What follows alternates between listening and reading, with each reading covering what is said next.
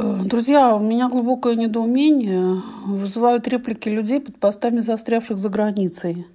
Сейчас, как я считаю, совершенно не нужно выяснять, как человек поехал, зачем, почему, когда, виноват он в том, что выехал или не виноват, э, знал он, что будет так, и все-таки поехал или не знал. Все это сейчас не важно.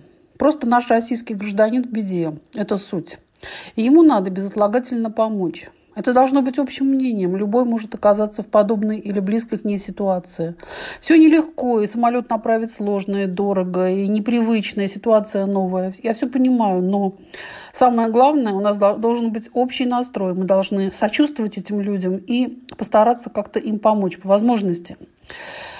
Вместо поддержки понимания людям мстительные, завистливые выкрики. А зачем вообще выезжали из России? Знала же, что болезнь. Поехала, и вот и сиди там. Причем пишущие далеко не всегда замшелые тетки, любительницы телевидения.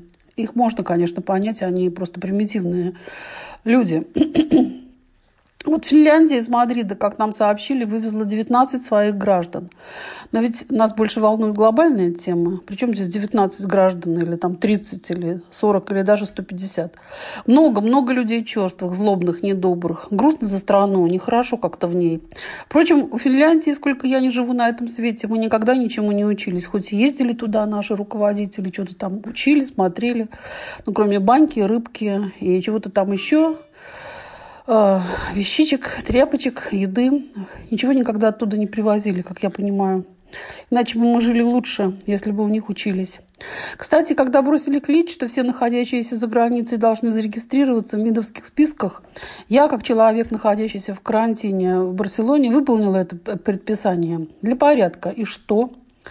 Я получила пару невнятных писем ни о чем, больше ничего, никаких движений. Поэтому одно дело красивые слезокапные слова и уверения властных лиц по типу «Россия своих не бросает, мы все одна семья», а другое – реальность. Она всегда бывает у нас какой-то корявой и как-то всегда поперек дороги.